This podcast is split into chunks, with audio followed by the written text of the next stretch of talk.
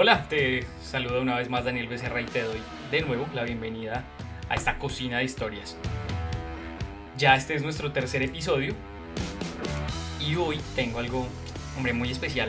Se activaron muchos recuerdos, se logró una entrevista muy particular con una visión muy interesante y está en una frase que será con la que empecemos y es yo nací para ser cocinero, viviré siendo cocinero, me moriré como cocinero si vuelvo a nacer, volvería a ser cocinero. Quien dijo esa frase alguna vez fue uno de mis jefes directos y no solo me enseñó la habilidad manual, las, los cortes, los diferentes tipos de habilidades que se necesitan en una cocina, sino también el liderazgo y el cómo con él se puede guiar asertivamente el personal de cocina. Y a esa persona le doy la bienvenida Chef Nelson Sarmiento, bienvenido a esta Cocina de Historias y gracias por aceptar esa invitación. Hombre, Daniel, muchas gracias, muchas gracias, muchas gracias por la invitación. Eh, pues primero que todo, felicitarlo, qué chévere, qué buen espacio. Eh, estoy como apenas incursionando en todo este tema y, y me pareció muy chévere las entrevistas que, que han hecho a, a, a, unos muy reconocidos chefs y pues nada, muy halagado de estar acá. Muchas gracias por esa eh, tan amable introducción. con todo gusto. Voy a hacer algo que suelo hacer y es salud. Hace tiempo no charlábamos. Buen provecho, buen provecho. Sí, hacía un buen tiempo. Yo. Eh, sí, no, la verdad es que digamos que he estado en pospandemia como poco fuera de las cocinas eh, pero antes de eso, mm, mi recuerdo más cercano fue en, Fontana. Eh, digamos que eso y, algún, alguna charla por ahí por la 93. Ah, sí. Bueno, chef, vamos a empezar. Este podcast le cuento un poquito de qué va la vaina. Vamos a charlar de su historia, de su vida y de todas esas cosas que usted ha, ha vivido y que lo han llevado a ser no uno de, de otros cocineros, sino uno que realmente ha marcado muchos de nosotros que hemos pasado en las cocinas junto a usted. Entonces, ¿qué le parece si nos cuenta un poquitico de cómo fue su infancia y de qué recuerdos tiene usted de su niñez que, hayan podido llevarlo hacia el camino de la cocina? Bueno, Daniel, yo, yo voy a tratar de, resumir porque digamos que no es largo, pero sí es aburrido. Hombre, hágale. Eh, hay tiempo. Eh, yo, yo no sé de dónde eh, de dónde la vocación, además, esto es, una vocación como lo de ser, eh, como cualquier vocación, pues, pero esto, es, una vocación, no, sé de dónde la tengo, digamos que en mi familia no hay, ni hubo eh, cocineros destacados, eh, por parte, pues, como de, mi papá, siempre ver cocinar a las abuelas, mis, mis padres son, son campesinos migrantes a la ciudad, por allá en la, en la década de los 80 migraron a, la ciudad de un pueblo de acá de Cundinamarca y eh, pues las raíces se quedaron muy, muy eh, allá en el campo. Entonces todas nuestras vacaciones siempre fueron en, veredas, eh, llevando, digamos que un poco del campo a, a, ese niño de, de, la ciudad. Entonces siempre rodeado de las abuelas con fogones de leña, cargar leña del monte para poder cocinar, no, para poder, porque tocaba llevarla. Ahora de grande es que uno se da cuenta que si no pasaba eso no se comía. Entonces, eh, sí. Entonces era de llevar, de, de cocina de, de leña, eh, de gallinas, de huevos criollos, de asaduras de cerdos, de, de todo. De, de, esos jamones eh, añejados pues de, de, de salmueras y tal, que, que, digamos que ahora que uno cocina, que medio cocina, pues eh, interpreta y entiende un poco eso, de los amasijos de maíz, de las cosechas de las mazorcas, eh, de las arracachas, de las papas, de las yucas. Entonces digamos que fue un poco eso, el municipio en, Cundinamarca, en, la región del Guavio, se llama Gama, eh, en veredas, veredas como Palenque y, y, Clementes, era donde era mi, mi abuela materna. Eh, aún tenemos mucha conexión con ellos.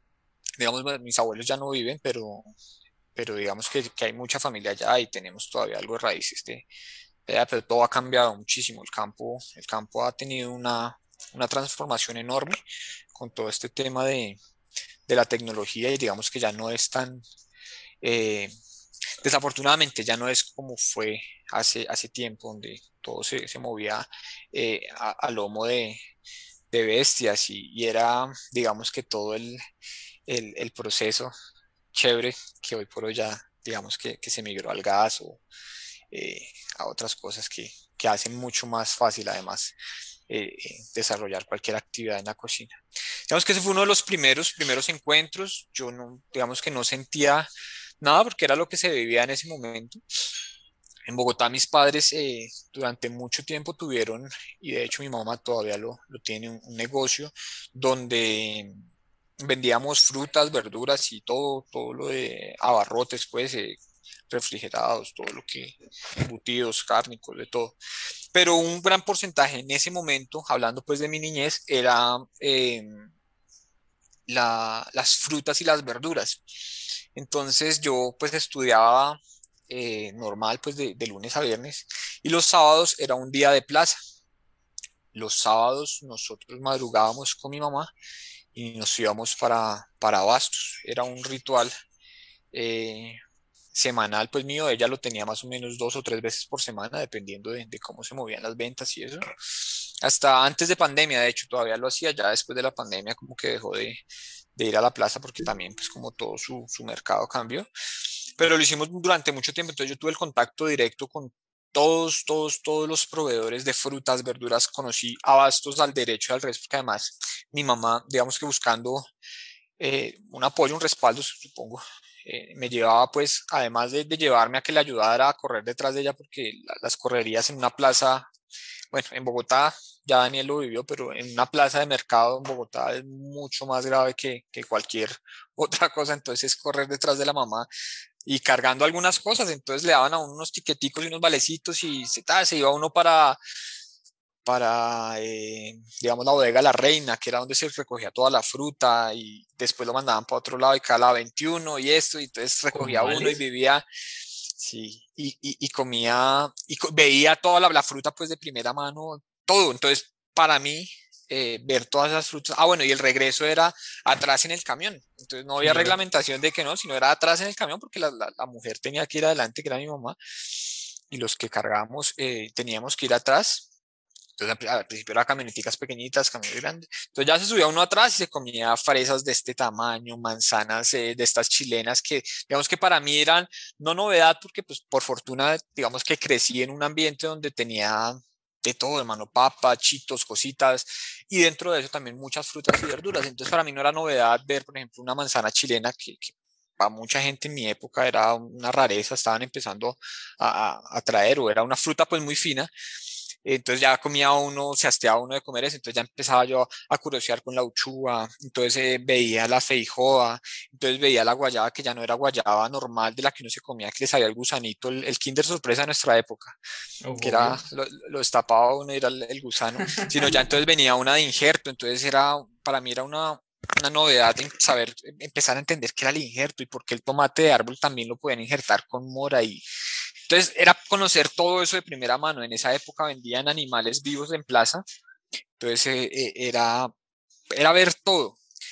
Entonces digamos que ahí eh, fue, fue, fue como un, un, yo creo que un toque, un toque de, de, de, de eso, el, el, olor a las hierbas. Había una bodega, no sé si usted Daniel conoce Abastos o alguna vez visitó Abastos en, en Bogotá. Sí, claro. ¿Cómo no? Es, eso. Yo creo que es deber de, de cocinero conocer sí, la plaza de la ciudad en la que se encuentra.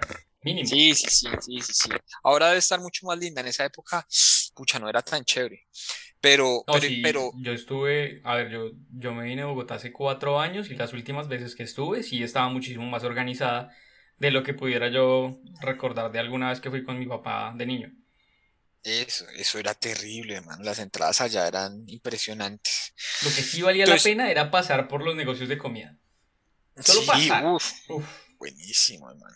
Entonces, había una bodega completa dedicada a las hierbas, hierbas en general, hierbas. Entonces, había lechugas de todo lo que usted se puede imaginar, lechugas, tata, y habían puestos puntuales donde vendían aromáticas. A mí siempre me llamó mucho la atención las aromáticas. Había una señora, y me gustaba ir a donde las aromáticas, porque yo le preguntaba, le decía, venga, señora, ¿esto para qué? ¿Para qué lo usan? ¿Para qué sirve? Pues siendo un niño, la gente a uno le contestaba seguramente cualquier bobada pero siempre me gusta, pues me gustaba preguntar mucho, me gustaba siempre indagar. Yo creo que era un poco menos o más curioso que usted cuando, cuando hizo pasantías en la fontana. No, pero es que yo tenía que saber a qué sabían las fresas con hierbabuena, con albahaca, con, con lo que fuera que pescara. como, como tiene que ser, como tiene que ser. Entonces, es, esa bodega era impresionante porque todos eran, eran unos olores increíbles, eso, eso me, me, me, me, lleva y me traslada a esas bodegas cargando y tal. Y ahora que dice lo de la comida, había una señora a la salida de esa bodega de las hierbas que vendía las mejores empanadas del mundo. No hay una empanada más rica que la que vendía esa señora. Entonces, en esa época no había tanta inflación como ahora. Estando en plaza, digamos que ellos tenían acceso a materia prima pues de muy bajo costo, entonces el, volumen de la, de la, empanada era generoso, pero además de que era generoso, era en toda la mitad de la empanada unas empanadas fritas en, una, harina, en una masa de harina, no eran de maíz, sino eh, fritas, no mentiras, horneadas en, en, una masa de, de, harina y era de arroz, haga cuenta como, como un arrocito con pollo melocito y de punta a punta llevaba un pedazo de pechuga, eran impresionantes. Yo me comía uno y con eso desayunaba. Y la señora me regalaba el cafecito, ya sabía que yo me llamaba Nelson. Me regalaban el cafecito y mi mamá me sentaba ahí, yo comía mi empanadita mientras hacía cualquier otra cosa de, de, buscar ahí cerca, pues porque las compras eran como un trayecto donde cada cosa iba siendo más, más cerca, pues aprovechaba uno a comprar donde estuviera el camión. Entonces, e, eso era buenísimo, hermano. Los jugos, yo soy adicto a los jugos. Entonces, eh, eh, había gente que, que estaban eh, empezando a hacer jugos de frutas porque no era muy común, era, era común la gente que llevaba los cangrejos y la vaina y la cosita y el tal, pero pues uno no, yo no, nunca tuve curiosidad por eso, sino más era por los jugos, entonces llevaban, empezaban a hacer a improvisar con las, con las mezclas. Entonces decía eh, maracuyá con mango y le tiraban literal una hojita de hierbabuena. Y eso era, digamos que no a todo el mundo le gustaba, pero para mí era una novedad pensar en que algo se podía combinar, que algo se podía mezclar y además ponerle una hierba. Entonces era, era, era un lujo, era un lujo poder estar en, eh, digamos que en esa plaza cada ocho días. Em, cada semana, cada semana era ese, ese trajín, eh, pero pues eh, a esa edad yo no lo veía como trabajo, sino era una forma de divertirme y llegábamos, y eso era una madrugada tremenda, era de 2 de la mañana, y llegaba uno acá, eh, pues llegaba uno al, local, a Bogotá, donde fuera a descargar, además tocaba ir descargando en, cada supermercado, era muy chistoso, era muy chévere, fue un, momento muy chévere de la vida. Entonces digamos que, que con el trajín de mi mamá, de mi papá, había algo de, de, responsabilidad. Yo soy eh, el segundo hijo de tres, eh, un hermano menor, uno mayor. Eh, y digamos que con, siempre hubo como, como algo de, de, de responsabilidad asignada o solicitada, yo no sé, de, algo de los alimentos, entonces mi mamá siempre dejaba una base de cualquier vaina, entonces mamá decía, donde haya agua hirviéndose, pues se hace cualquier cosa, ese es un dicho que ella siempre tenía, yo lo implementé siempre en todas mis cocinas, pongan a hervir agua, el primero que llegue ponga a hervir agua, que cualquier cosa se hace, así ya para que tomemos tinto, aromática, tal, pongan a hervir agua.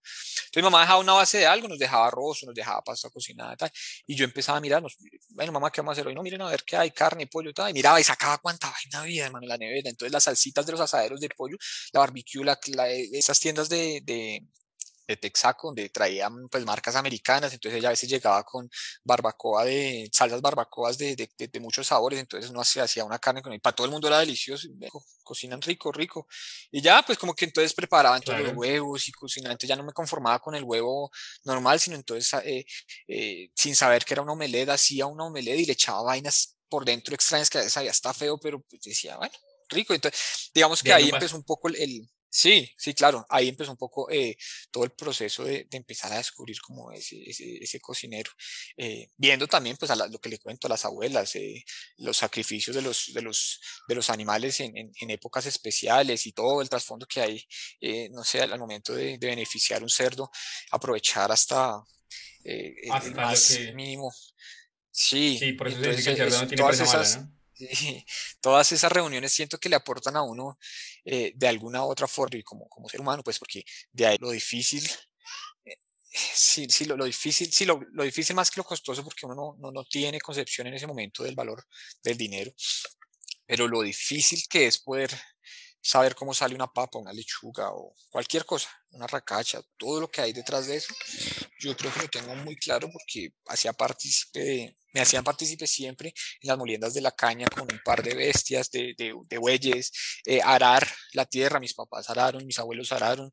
Entonces digamos que, que todo, todo eso, eh, pues primero nos hace sentir muy orgulloso y segundo pues es entender un poco lo que, lo que hay detrás de un ingrediente, el respeto que se tiene que sentir por un ingrediente que, que creo hoy por hoy, eh, lo que nos muestran a veces las, las redes sociales no, no, no, es tan apreciado y creo que hace falta, hace falta un poquito de eso en, en, la escuela, poder invitar a los nuevos y brillantes cocineros, además porque hay unas figuras impresionantes y es, venga, les cuento cómo, cu cuánto tiempo tiene que pasar y cuánto sacrificio hay detrás de, de, que, de que suceda esto, después de que de que eh, por ahí hay una frase de un libro eh, y no el humano al, al trigo. Venga, ya que menciona el, el, tema de la escuela, ¿qué fue lo que definitivamente le dijo a Nelson? Esto es lo que va a hacer usted de su vida y lo que llevó a construir esa frase que, con la que iniciaba yo, que realmente la escuché en el momento donde dije, no, no solo tiene pasión, no solo tiene propósito, sino debe tener algo más para que se marque tanto como cocinero. Sí, Daniel, pues vea, yo, yo le cuento digamos, como influencia, las personas que son muy, muy allegadas a mí, eh, pues conocen mucho la, la, las historias y tal que uno a veces contaba en, esos, en esas largas y extensas jornadas de trabajo, que uno terminaba volviendo a, a todo el mundo que, que pasaba por, por, por, sus fogones como familia, ¿no? Sí, claro. Eh, mi padre muere por una enfermedad cuando yo tenía más o menos 17 años. Eh, después de que, de que él falleció, digamos que cambió muchísimo en las cosas, eh, digamos en la casa, en la vida, un poco se movió todo. Yo con dificultad por ahí en el 2003 finalicé el bachillerato y el único propósito que yo tenía en ese momento era poder arrancar a trabajar en lo que fuera para, para ir eh, eh, buscando pues como la, la alternativa de, de llevar algo sin que nada nos faltara nunca la casa, porque además sí, mi mamá es una tremenda, tremenda trabajadora, incansable hasta, los, hasta el día de hoy, pues, y, y, nunca faltó nada en la casa, pero siempre tenía como ese, ese, ese, ese compromiso, ese deber de, de, tener que llevar algo adicional a la casa. Eh, para uno mismo, pues, porque es que después de los 16 años, ya usted, 17, 18, hoy en día, no sé, ya usted eh, tendría que poder estar haciendo algo diferente que aporte a la casa, digamos. En esa época pasaba eso.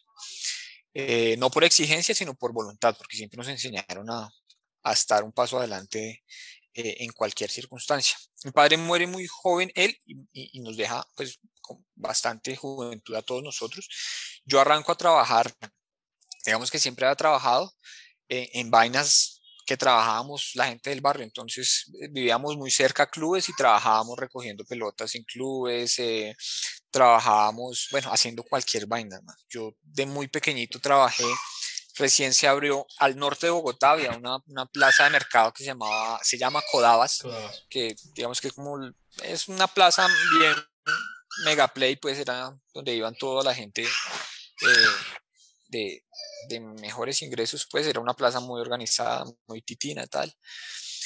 Eh, yo me acuerdo, no sé en qué curso estaría, cómo, cómo fue tal, pero abrieron esa plaza en el año que hubiese sido. Yo estudiaba muy cerca de esa plaza y me iba entonces después de, de, pero de, de, canción, pues de, de buscar qué hacer, porque siempre he sido muy inquieto. Entonces me iba, le decía a la señora que iba eh, con su con su carrito, venga señora, yo la ayudo a llevar el carro y venga, yo la, acompaño a hacer mercado y, tranquila, pues nunca cobraba, era como por molestar, entonces ya la gente veía pues como, como eso y me, llamaban los de los, los, venga, ¿por qué no me ayudaba a descargar esta mula de naranja? Y así iba uno a jugar con ellos y le daban a uno plata, entonces ya llegaba uno con tenis, con cosas, porque pues no era que llevara plata, sino de, de, de, relajo. Entonces ahí, ahí, fue como otro acercamiento, había una señora en, en Codabas que, me, que tenía un restaurante y me invitó a, que, ah, bueno, allá donde, digamos que almorzábamos, porque pues, ya cuando uno veía que, que sí era bueno el ingreso, se iba los fines de semana allá a jalar los carritos y pues tocaba almorzar, porque qué pereza ir hasta la casa a almorzar lo mismo. yo almuerzo acá ya con plata, ya con plata yo almuerzo acá a la carta, hermano. Entonces, eh, la señora, pues, no sé, le, le, caí bien o no sé por qué sería, y me dijo, venga, yo necesito a alguien que me ayude acá en el restaurante eh, pero no era cocinar ni nada, sino era lavar los trastes y tal, que se conoce como un estibar. Y yo, bueno, sí, no tengo ningún problema. Y entonces ya le preguntaba ya, venga señora, ¿y cómo hace eso? Entonces ya preparaba, era, era como un restaurante de comida del Pacífico, ahora, que lo, lo, recuerdo, lo recuerdo bien. Entonces la señora se hacía un sancocho de, de, de pescado y traía el pescado. Eh, de las cabezas pues de pescado se hacía un consomé delicioso a mí sí me gusta la comida de, pues, del Pacífico, pero, pero la comida de mar, digamos que es, eh, es muy chévere. Y entonces ahí como que empezaba, me decía, vea, pruebe esto, me decía, vea, pruebe lo otro. Yo, ve, qué interesante y tal. Ahí como que fue como mi primer contacto con, con una cocina completamente, eh, eh, digamos que, que rústica, pues eran un fogón de dos estufas con, con en esa época se cocinaba, era con el cocinol, con el tal, porque de hecho me mandaba a comprar. la bombita de sí, la sí, roja y toda la vaina. sí, sí, sí. Eso, sí es un riesgo cocinar en esa vuelta. Pero curiosamente, curiosamente, la comida sabe muy bien, o sea, no, sí, no deja traza, no deja nada. Sí, sí, sí, digamos que sí, es bien delicado, pero así fue como pues que así arrancó. Una, una, sociedad completa salió adelante, pues, y, y, esto pues no era que era fuera un sector popular ni nada, sino pues era lo que había. Era lo que había, claro. Antes de, las, de las pimpinas de gas. Claro, no llegaban pimpinas de gas, mucho menos gas natural, entonces pues era lo que había. No existía la inducción, no existía nada. O era eso, pues. madera y tal. Ya hágale. ¿Qué, ¿Qué, mejor que eso que una ciudad ya madera, ¿no? Igual si cocinaba, una señora que los domingos vendía tamales y la señora desbarataba los guacales donde venía la fruta, la verdura, no sé si, si, si se ha dado cuenta, pues, donde, o si todavía lo hacen, pues. Sí, claro. Y con eso, con eso hacía sus tamales espectaculares, porque los hacía además. Yo sacaba una olla y los vendía así, y era delicioso. Entonces yo creo que ahí fue como uno de los primeros eh, contactos. Ya después que todo esto pasó, logré graduarme del, del colegio y, y, pues como que arrancando, no, había mucho por hacer, entonces picaba en un lado, en otro. Y eh, mi mamá un día me dijo como, bueno, ¿qué, qué quiere hacer usted? Yo, no, pues mamá, a mí, me, me, ha gustado siempre la cocina. En esa época, pues no, hermano, seguro había internet, yo no tenía acceso a internet, yo no conocía, yo no sabía que era un chef famoso, yo no sabía nada de nada, nada de eso. Y alguien que vivía en mi cuadra eh, sabía pues que yo me le medía lo que fuera, me, me, me, contactó un día y me dijo, venga, yo trabajo en un restaurante, yo soy sushi man en un restaurante en Chapinero si quiere yo lo invito y, y me ayuda pues para, para, para esto. Hay que lavar allá, usted se tiene que meter a lavar el piso, a lavar eh, las ollas y tal, pero no se preocupe porque yo, yo estoy con usted, entonces no va a dejar que, que, pues que se la monten ni nada de eso. Yo no, hágale de una, yo le hago a eso. Era un restaurante, no me acuerdo cómo se llamaba el restaurante, pero era como un sushi bar diagonal a Caracol Radio, ahí en la séptima, como con 60 y punta. Eh, y ya, y arranqué allá, entonces fue para mí una novedad ver al tipo cómo preparaba el arroz, porque además eh, lo preparan a, base de una mística y una, y una cosa increíble, entonces el tipo se metía, no lo hacía con la olla express, sino lo hacía técnicamente, tal, habían traído un man de Japón para que les enseñara, entonces el tipo era supremamente pulido para hacerlo, eh, utilizaba entonces eh, unas algas específicas para hacer vinagre de tal manera. Entonces él cortaba los rollos de sushi y me, daba, me regalaba las punticas. Entonces yo mientras estaba en el hoyero, el man me pasaba todas las punticas y yo feliz. Entonces yo llegaba a la cuadra a chicanear, no, hoy, hoy, hoy cené sushi, ya no quiero más sushi en mi vida, tal, y ¿qué sushi? Me decían los, manes de la cuadra o los amigos pues del barrio, ¿qué sushi? No, ustedes no saben de eso. No, no, no, yo no voy a perder mi tiempo a hablar con ustedes de eso. Ah, ni no sabían que yo estaba allá los trastes y tal, pero, pero, pero ese, sí, claro, claro, claro. Entonces yo dije, no, yo, yo lo que quiero ser en mi vida es ser ser un sushi man, además porque le ponían el traje al tipo y se ponía una, una cinta acá roja con el sol eh, naciente y tal de, de No, eso era un show espectacular, hermano, y yo decía, qué vaina, qué vaina tan bacana. Aparte de eso, seguro preparaban un par de, de, sopas, algún ramen o algo así muy especial que además sabía o sea, todo olía, vuelvo y le digo, todo era a partir del olor, los olores eran increíbles.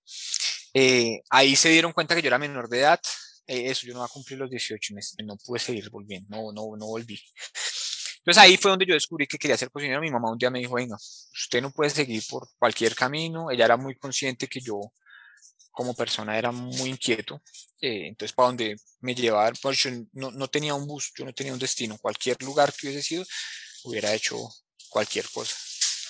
Entonces me dijo, averigüe tal. Una vecina llegó como contando el cuento de que ella estaba estudiando para ser azafata, pero que sabía que ahí mismo eh, ofrecían cursos para cocineros y que era chévere y que era bueno y tal.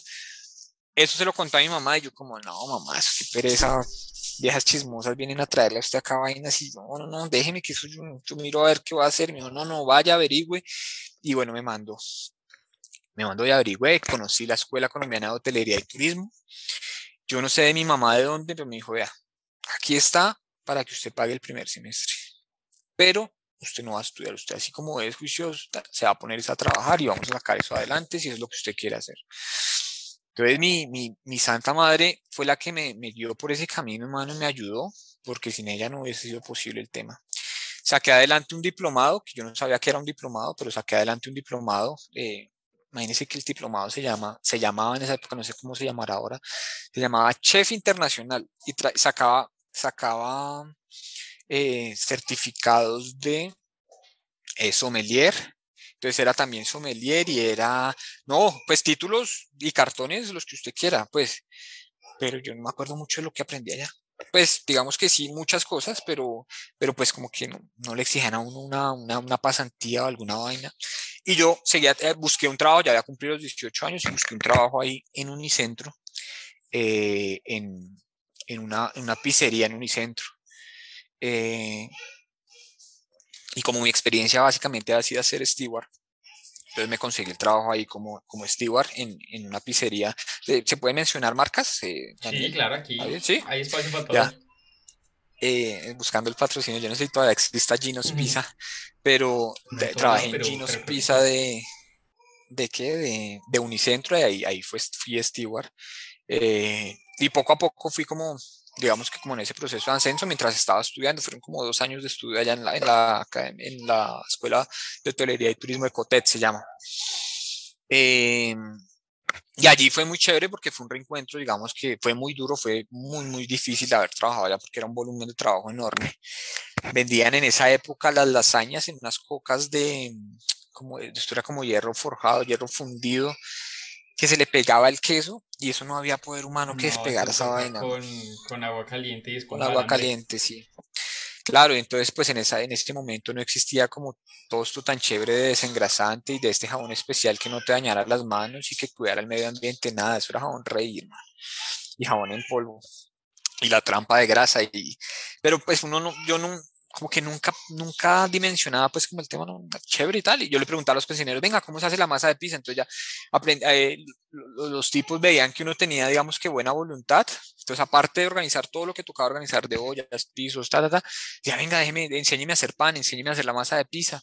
Y así, poco a poco, digamos que tal. Entonces yo, no, no, venga, usted el día que descanse el pisero, usted tiene que hacerle el descanso al pisero porque usted se ve que tiene vocación. De una, claro, que hay que hacer. Eso ya después se puso duro la, la, vaina en la cocina porque eran tipos que llevaban 25 y 30 años trabajando con Ginos Pizza, entonces ninguno iba a rotar. Hay, hay una vacante acá para mesero, hágale, con tal de dejar de, de restregar estas cositas de, de, metal, yo le hago. Y así, digamos que la rotación en ese tipo de, en todos lados, digamos que en cocina en todos lados se, se mueve muchísimo. Y terminé siendo mesero y muy amigo del administrador en esa época, entonces, eh, nada, todo, todo cambió, todo mejoró, ya empecé, ya pude pagar entonces el segundo semestre, el tercer semestre, el cuarto semestre y tal, pero veía que no pasaba nada, eh, digamos que muy chévere. Eh, y alguna vez empecé a escuchar pues como el tema del SENA y me presenté todas las veces que podía en Bogotá y nunca pasé, man. Nunca pasé al Sena de Bogotá. ¿Nunca, nunca no, Sena? No, no, no, no sé qué pasaba, man. Yo sigo insistiendo en que las personas que dicen que es fácil entrar al Sena y que uno la pasa breve. Sí, no, que no, pensársela dos veces. Es que realmente no, yo al Sena es jodido. Sí, yo no sé qué pasó. Bueno, tuvo que haber, haber pasado, digamos que con el colegio, el colegio tenía un, una, aporte, digamos que de contaduría y ellos nos mandaban directamente allá. Yo creo que en algún seguro abandoné. Bueno, tuvo que haber pasado algo, pero no me presenté muchas veces y nunca pasé. Y alguien me dijo, venga, en Chía abrieron cena, eh, está nuevecito, vaya para allá y, mire la oportunidad, porque si ya no fue en Bogotá, busque algo. Yo era ah, de una. Ya para esa época me había comprado una moto en ese momento no existía el 10%, en ese restaurante pues no existía el 10% de, de, propina, eh, digamos que voluntario, sino la gente dejaba cualquier cosa y hacíamos combos con los otros meseros y con los piseros para que le sacaran a uno más rápido, entonces nos iba muy bien, en el centro era una plaza enorme eh, donde, donde el flujo, el tráfico de gente era, era siempre, siempre eh, mucho y, pues había entonces me pude comprar mi primera moto nueva, me la compré, unas 100 centímetros cúbicos. ¿Qué tal esa experiencia? Tengo que contarles a, a, quienes nos escuchan que él habla con mucha pasión de su moto, es porque es fanático de las dos ruedas. No puede vivir sin un par de ruedas. Sí, sí, sí, es verdad. Entonces pues, eh, fue mi primera moto y fue, fue fantástico porque todo se volvió mucho más eficiente. Entonces ya iba hasta Chía, estudiaba en la mañana durante todo el día. Ah, bueno, pasé al Sena de, de, Chía y estudiaba allí en Chía eh, y me devolvía a trabajar con Gino. Venga, yo, tengo que interrumpirlo para hacerle una pregunta. Señor. De haber visto esas cocinas donde lo invitaron a cocinar por primera vez, a luego haber entrado a las cocinas de, de Cotelco y a las del Sena, ¿qué pensó? ¿Qué, qué vio? No, e, era tremendo. Era, era tremendo, Daniel, porque porque bueno, el, el Sena de Chía, de, de Chía, sí, se supone que era nuevo, y sí, literal era nuevo, y era que trabajábamos en, en, en un espacio que había dado la alcaldía al lado de la iglesia, que básicamente eran unos salones, pero no existía taller de cocina. Entonces nuestras prácticas eran eh, donde eh, la alcaldía había dado un espacio en una vereda, una vereda en un ancianato. Entonces, la cocina era la cocina del ancianato. De allí hacíamos las prácticas con, con la profe Patricia, me acuerdo mucho, y, el profe, bueno, habían, muchos profesores vieja guardia de escena Chía eh, que nos apoyaban. Entonces, había momentos, por ejemplo, donde uno se encontraba con Camilo Rodríguez, que, que era, pues no, Camilo Rodríguez, increíble Camilo Rodríguez y, mucha otra gente, cuando nos permitían, no sé, alguna charla, algo dentro de, de, de, de la escuela, hotel en Bogotá, eh, pues no, uno entraba allá, entrar al Sena de, de, de, Bogotá era una cosa increíble. Al otro lado no había nada, era la batería. De hecho, uno juntaba cosas porque había días de práctica donde no había homenaje. Entonces, eh, la profesora nos decía, bueno, quieren hacer prácticas, la alcaldía nos da los ingredientes, pero tenemos que llevar algo de homenaje. Cargada con una olla, con un sartén, lo que fuera. En la pizzería me prestaban cosas para para hacer las prácticas, las evaluaciones y sacábamos la vaina adelante. Eh, haber conocido la, la, cocina pues de la pizzería, digamos que en un centro comercial, Daniel, eran dos metros cuadrados menos, donde existían congeladores, eh, eh, la, la, bacha y, y, y, una pequeña alacena para especies y, y, al otro lado pues sí los hornos de la pizzería, entonces eso trabajaba a 30 grados eh, todo el turno y era, era impresionante. Entonces, pues digamos que cada vez, cada, cada, vez como que el destino decía, no vengas por este lado, no es. Pero pues digamos que se veía en ese momento algo de dinero, entonces uno decía, bueno, pues sí, no, pero hay que hacerle, hay que hacerle. Y ahí trabajé durante todo el proceso de Senachia. Ya finalizando el tema nos exigían unas pasantías. Y yo decía, bueno, ah, bueno, en ese momento el, el SENA, el SENA nos, nos, nos decía, bueno, hay, hay, oportunidades de que les patrocinen, entonces le, le patrocinaban a uno el 75% del salario, no mentiras, el 50% de un salario mínimo, alguna empresa le, le, le ayudaba a uno, eh, si uno era de buenas desde el principio de la carrera, y si no, pues ya al final uno buscaba algún lugar que, que le dejara hacer las prácticas. Yo fui de los claro. que que me, me buscaron un, lugar para hacer las prácticas, pero no me gustó, hermano. Yo, yo siempre pensaba que, y, y, lo tuve tan claro, que era que en el lugar donde, donde hiciera las prácticas tenía que ser un lugar tan chévere como el restaurante, el primer restaurante que yo pisé que, era tan, tan chévere. Entonces, para mí no era el voleo, ni, porque nunca viví nada de eso allá en sino era, era ese espectáculo de ver eh, el respeto, pues, como con, con, lo que la gente llegaba a la, a la barra, entonces tenían el, el el, la barrita, las, la, la parrillita esta japonesa que se me, se me ahorita el nombre, la bueno, ahorita, ahorita me acordaré, y entonces hacían los, los, los, todas las, sus salteados, sus... ¿Los wok? Sus, sí, lo, lo, digamos que sí, un poco, un poco la, la línea de tepanyaki, tenían los woks para saltear, entonces era, era el, el show cooking, y, y, pues, hermano, usted a los 18 años que vea toda esa vaina, yo jamás había comido, mi, mi, mi, mi, mi máxima expresión de comida japonesa era la libra de arroz que le vendían de arroz chino a uno con gato y con y con todo lo que decían que traía y las raíces chinas. Eso era para mí la comida, no, no sabía nada de eso. Entonces yo, yo pensaba y en, en, mi, en, mi, mente siempre estaba eso. Digamos que tenía el apoyo económico porque ninguna empresa me ha, me ha aportado, pero tenía mi apoyo económico laboral, de lo que yo trabajaba vivía muy bien. Entonces no tenía pues como que la necesidad de buscar cualquier el primer lugar, porque había gente de mis compañeros que se metieron en cualquier lugar, entonces trabajaban, se metían a una clínica, llamaban a de, de, de, de estas empresas que hacen los, el, el, las cosas de, de catering, de, de compas, de, de tal, y se iban a cualquier casino. Y, y digamos que yo no sabía qué era eso, pero sí quería que fuese algo muy especial, digamos que, que en, mi, en mi mente estaba el chip de que, que tenía que ser algo especial. Entonces, durante todo ese proceso, ya como, como mesero allí en, en, en Ginos de Unicentro, a mediodía se vendían combos de almuerzo. Entonces era pasta, eh, eh, los lunes de pasta con sopa y con bebida, tanto. Y era muy frecuente que los trabajadores de la zona se acercaran a, a, a consumir eso. Entonces resulta que unas, un grupo de señoras muy elegantes, muy formales, iban a menudo, yo no tenía ni idea de quiénes eran, y algún día una dejó una plaquita. Entonces tenía una E acá a este lado, una placa dorada divina. Y la placa decía Olga, y yo, bueno. Y se le quedó, se le quedó la placa encima de la mesa, tal, yo recogí la mesa rápidamente, limpié, y yo veía eso, y yo, ves. Pues, digamos que yo le, le, le di un gran valor porque era lo que le repito, de color dorado y se veía muy especial, o sea, se veía una placa muy bonita. La rectangular y reconocible sí, donde sea. Claro. Entonces yo dije, bueno, y le pregunté al administrador, le dije, venga, esto que me dijo, ah, no, eso es de, una, de esas señoras de acá del hotel del, de, al frente que, que esto, yo, ¿de cuál hotel es, man? No, no, usted no sabe, este es el Hotel La Fontana, que un, un hotel de toda la vida, de tradiciones, muy especial acá en Bogotá, tal.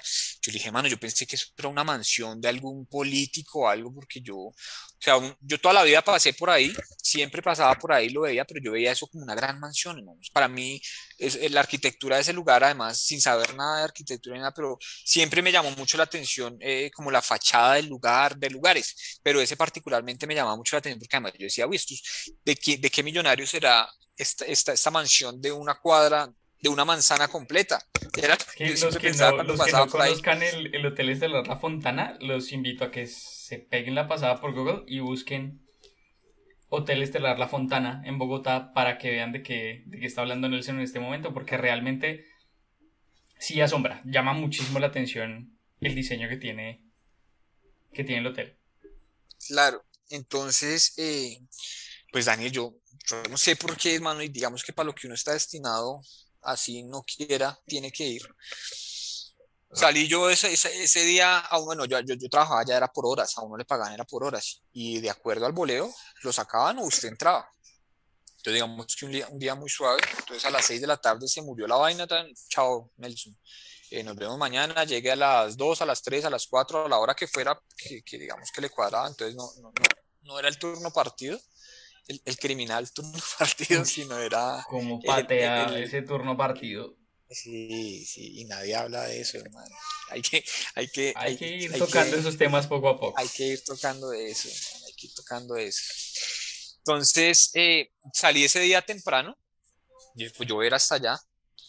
Eh, yo esperaba a quien en este momento eh, y que me acompañó durante todo ese proceso, mi, mi esposa amada, ella estudiaba en la Universidad Sergio Arboleda, entonces cogía un bus, una buseta de esas cuadradas y me llegaba todas las, todos los días al cierre. Yo, digamos, no me consideraba, no me consideraba bueno nunca nada, pero siempre me dejaban, casi siempre me dejaban para los cierres, entonces me dejaban muchas horas porque yo cerraba y entonces hacía aseo y a organizar y era amigo del, del, del, administrador, del gerente del lugar, entonces el tipo me dejaba trabajar mis horas porque sabía que era muy juicioso, entonces yo muy buen mesero y corría y ella siempre después de clase, entonces ella estudiaba todo el día ya iba y escogía su busetica por la 15 y me esperaba ahí, nos íbamos en la motico para la casa. Era el momento para vernos, pues. Y lo hacía religiosamente cuando no tenía muchos trabajos y tal. Y ese fue uno de esos días. Entonces dije, mientras llega Diana, voy a, voy a ir hasta el hotel, voy, llevo eso y pregunto a ver qué, qué, de quién se trata y pues devuelvo eso porque debe ser valioso. Yo tenía en la cabeza que era, que era valioso. Entonces así fue, mano. Yo me fui para el hotel, eh, me metí por, por el lado, pues como de, de frente al, al, no sé cómo, no sé por qué, pero me metí fue de frente al lobby, hermano. Yo no, no, tenía ni idea de que uno tenía, sino de frente al lobby. Usted que trabajó allá, eh, digamos que, que, que, sabe y es el lobby al frente de la, de la gran pileta que hay. Y me fui, fue metiendo de frente, nadie nunca me dijo nada, ningún celador, ninguna, ni el botones en ese momento existía, yo no sé si ahora todavía exista eh, el, el, pues, el recepcionista, digamos que el, la, persona que hace pues como todo el manejo logístico de la recepción y tal, no el jefe de recepción, sino tiene otro, otro nombre específico.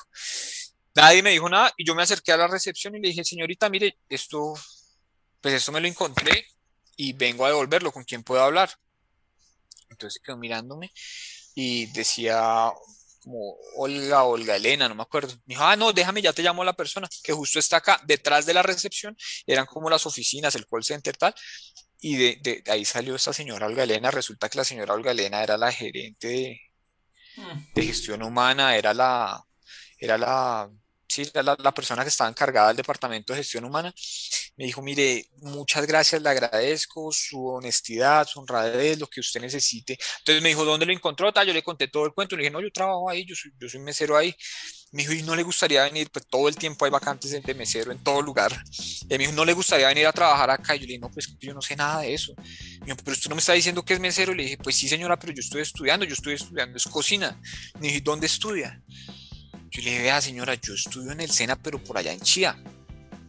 Le dije, yo ya estoy a punto de, terminar, lo que pasa es que no, no he podido buscar una empresa porque toca certificarse con unas pasantías. Y me dijo, me dijo, ¿cómo así usted no ha hecho las pasantías? Y le dije, no, señora. Y de una vez me llevó para la oficina. Me cogió, me llevó para la oficina ya de gestión humana, me tomó los datos y al, eso fue como antes de un fin de semana y la siguiente semana estaba ya con carta eh, de ingreso para, para arrancar el próximo mes eh, las pasantías en cocina. Venga, increíble, increíble dos cosas. Que me haya dicho que su vida no es interesante porque vea esa joya de anécdota que se tiene. Por un lado. Y segundo, no me la creo, no me puedo creer lo parecido que fue la forma en que yo entré a la Fontana. Sí, no, pues vuelvo y le digo, es que el, el tema de el tema de, de, las coincidencias fortuitas, yo le digo a eso, las coincidencias fortuitas, eh, pues haber dado con esta señora, haber eh, hecho todo el proceso, sí. Y, y, ya, yo no sabía cómo, yo no sabía que era un hotel, pues digamos que un hotel de esa dimensión, de esa magnitud. Eh, el hecho fue que me tocó renunciar, el tipo me dijo, no, venga, no renuncie, eh, vaya, pruebe, y si usted, yo hago lo que sea, yo le doy la carta donde le certifico a usted las pasantías y usted no, no va a tener ningún problema, se va a poder graduar y puede seguir trabajando acá. Yo dije, listo, eso es. Eh, pero de todas maneras, déjeme, yo, yo veo porque me parece muy chévere eso, por conocer. Claro, no está de más. Claro. Cuando arranca eso, arranca mis pasantías en esa cocina. Entonces allá fue donde empecé a ver que la cocina no era el cuento de hadas que, que, los profesores tenían razón. que, que, no era mentira lo que decían, que si era cierto que se trabajaba más de 12 horas, 14, 16, 18 horas. Claro. Entonces cuando arranqué a hacer todo ese proceso, hermano, me, me impactó muchísimo, porque además, muchas gracias. Voy a acompañarlo, Daniel, con un chocito acá que me, invitaron de allá de muy cerca, de muy cerca de donde usted vive, me llegó un, me regalaron un, roncito ah, de, Caldas, muy chévere, entonces dije que vale la pena probarlo. Eh, entonces, claro, arranqué a vivir todo esto, pero además arranqué a vivirlo con un salario así de chiquitico, porque al, aprendiz se le pagaba el 50%. El 50. Eso. Ahí Entonces, creo que ya está llegando al 100, así que deben aprovecharlo. Cuando yo estuve era el 75. Claro, entonces me disminuyó completamente mi ingreso mensual, pero además me triplicó el horario, pues porque eh, en aquella época, eh, y creo que por fortuna al final, sí, por fortuna, mano, había hora de entrada, pero nunca sabíamos cuándo salíamos. Entonces, de verdad, literal, eran 16, 18 horas de trabajo. Muy fuerte, era el hotel que más se vendía en Bogotá, el departamento de alimentos y bebidas en esa época y después de tener un poco de, conocimiento, de, enfoque administrativo, vendía más alimentos y bebidas que habitaciones. Era una cosa increíble. Atendíamos tripulaciones a, en esa época existía una, tripulación de Iberia. Eh, que estaba todos los días la tripulación, los, eh, los, capitanes de vuelo, los azafatas, todos llegaban, atendíamos a Lufthansa, era la clase era la Fontana, eh, atendíamos a GPS, a, tres aerolíneas, o sea, ya de entrada estaban llenas un montón de habitaciones todos los días, pero adicional eventos, eh, teníamos iglesias cristianas que nos, nos compraban eventos todos los fines de semana, hacían matrimonios 3, 4, 5, 6 matrimonios, era una cosa impresionante. Entonces ahí, en honor a la verdad, dije, no, yo no nací para esto, porque además no cocinaba. ¿sí? Los, los primeros días Claro, los primeros días nunca cociné, los primeros días fueron de llegar a las, faltaban 10 minutos para las 6 de la mañana y era hacer inventarios en cuarto de congelación, era a lavar cuartos fríos, a organizar cuartos fríos y yo no entendía, yo decía, pero esto qué tiene que ver con lo que yo creo que estudié o con lo que yo hice, yo estaba ganando plata ya. Mi plata no era más mínimo, pero hacía plata en propinas y, y me movía y, y tenía plata. cambiar eso pues por venirme a trabajar. Y yo dije, no, esto, no es por acá. Eh, yo no sé, hermano, yo no, yo no sé de dónde empecé a cogerle gustico, se volvió como un reto personal además porque había, había un grupo de trabajo inmenso pero además muy agradable. Entonces, como que se le empezaban a meter a uno todos los días. Entonces estaba el personaje que el steward que lo hacía reír a uno, había un porcionador que era tremendo personaje que hacía y deshacía, entonces pues ya por el lado de la risa, por el lado de, del ambiente, pues no importaba, porque al final ya, ya estoy acá, pues terminemos esto. Está uno metido con la familia en, en todas. Claro, entonces habíamos un grupo, había conmigo un grupo de pasantes también del SENA, habían otros de escuela, igual, entonces los manes decían, no, pero es que yo pagué no sé cuántos millones y, y, cómo es posible que me pongan a lavar un cuarto frío. Y yo decía, ay, hombre, no, no lloremos y hagámosle a ver. Entonces, yo lo que, lo que les decía era, hagamos equipo, saquemos esto rápido adelante, que si ven que hacemos esto bien, seguramente se vendrán nuevas responsabilidades y ya podremos hacer otras vainas. Entonces, sí, ya después lo, ponían a uno a apoyar a la señora que, que hacía la comida para el personal. Entonces comía uno de todo, lo ponían a servir buffet, si era muy chistoso porque pasaba gente eh, y le preguntaba vainas a uno en inglés y entonces uno le, eh, rice, yes, eh, it's, it's, it's rice, uh, rice. y entonces era ese, fish, yes, uh, fish, uh, a little, one more y, ya, y éramos cagados de la risa pues con el cuento de, ir a servir buffets y se nos volvía eso. Entonces ya llegó el Día de la Madre, el Día de la Madre era un buffet monumental, hermano, se atendían, eh, no sé, 700, 800 personas en todos los eventos, eran unos buffets impresionantes, con, yo nunca en mi vida había visto tanta comida y tanta decoración, y bueno, todo esto pasaba, eh, la pasantía era un año, si no estoy mal, no eran seis meses, sino era un año, bueno, era algo así, como nueve meses, diez meses, bueno, no recuerdo, el hecho fue que yo me comí la, la, la fecha de la celebración de la madre y la fecha de Navidad y San Silvestre, que eran dos fiestas muy famosas, muy famosas aún en el hotel. Y eran unos boleos impresionantes y cada vez era una decoración más especial, entonces yo ya, yo ya me sentía particularmente identificado. Eh, en, en, aquella época había un grupo de trabajo con un nivel de exigencia enorme. Hoy por hoy chefs destacadísimos, Jaime David Rodríguez, Celele, eh, Viviana Liévano en, en, en, en B-Rausch de Cartagena también. Eh, estaba eh, Roberto Prieto, también chef muy destacado hoy por hoy, creo que está trabajando con, con, con los Vives.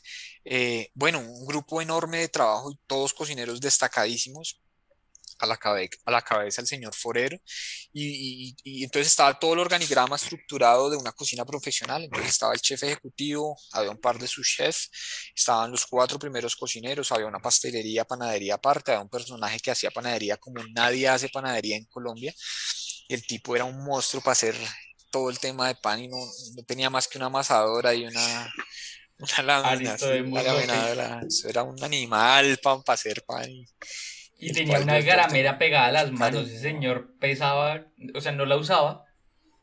Sí, una joya, una joya. necesitaba coger un kilo de, de vitina, lo agarraba con la mano y sabía que era un kilo de vitina.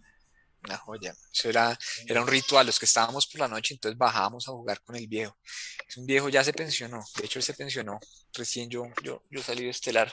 Yo, yo digamos que yo hice el, la transición de, de su pensión. En cabeza, en cabeza mía fue esa pensión y, y era un ritual todas las noches bajar a jugar, a jugar con el viejo. Entonces era un viejo de 50 años, era el único que tenía bigote en el hotel y nadie le decía nada.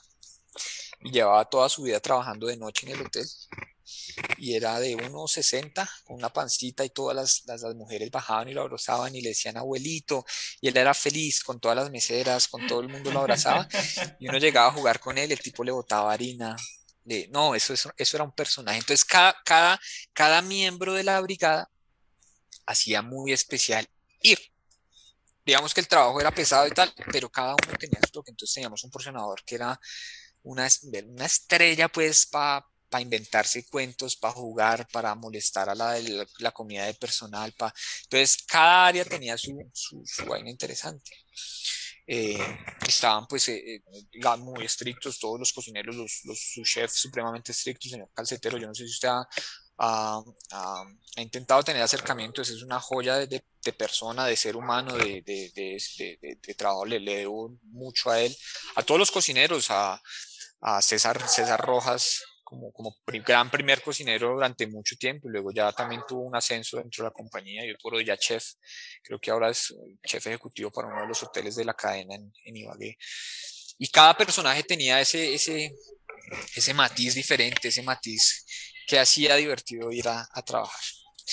Entonces cuando, cuando yo hice todo mi proceso, me fue, digamos que muy bien, los primeros cocineros eh, trabajaban muy de la mano conmigo, ya tenía yo responsabilidades, entonces digamos que los fines de semana habían unos, eh, unos, unos, eventos especiales, había un comité de, de, iglesias cristianas que eran 200 personas y el menú de ellos era, era muy básico, pero era de mucho cuidado porque el negocio era que llenaran habitaciones y la comida a un costo bajito. Entonces, digamos que el almuerzo del día sábado era ajiaco, era hacer un ajiaco para 200 personas en estos basculantes enormes y tal, pero el ajiaco tenía que ser el ajiaco.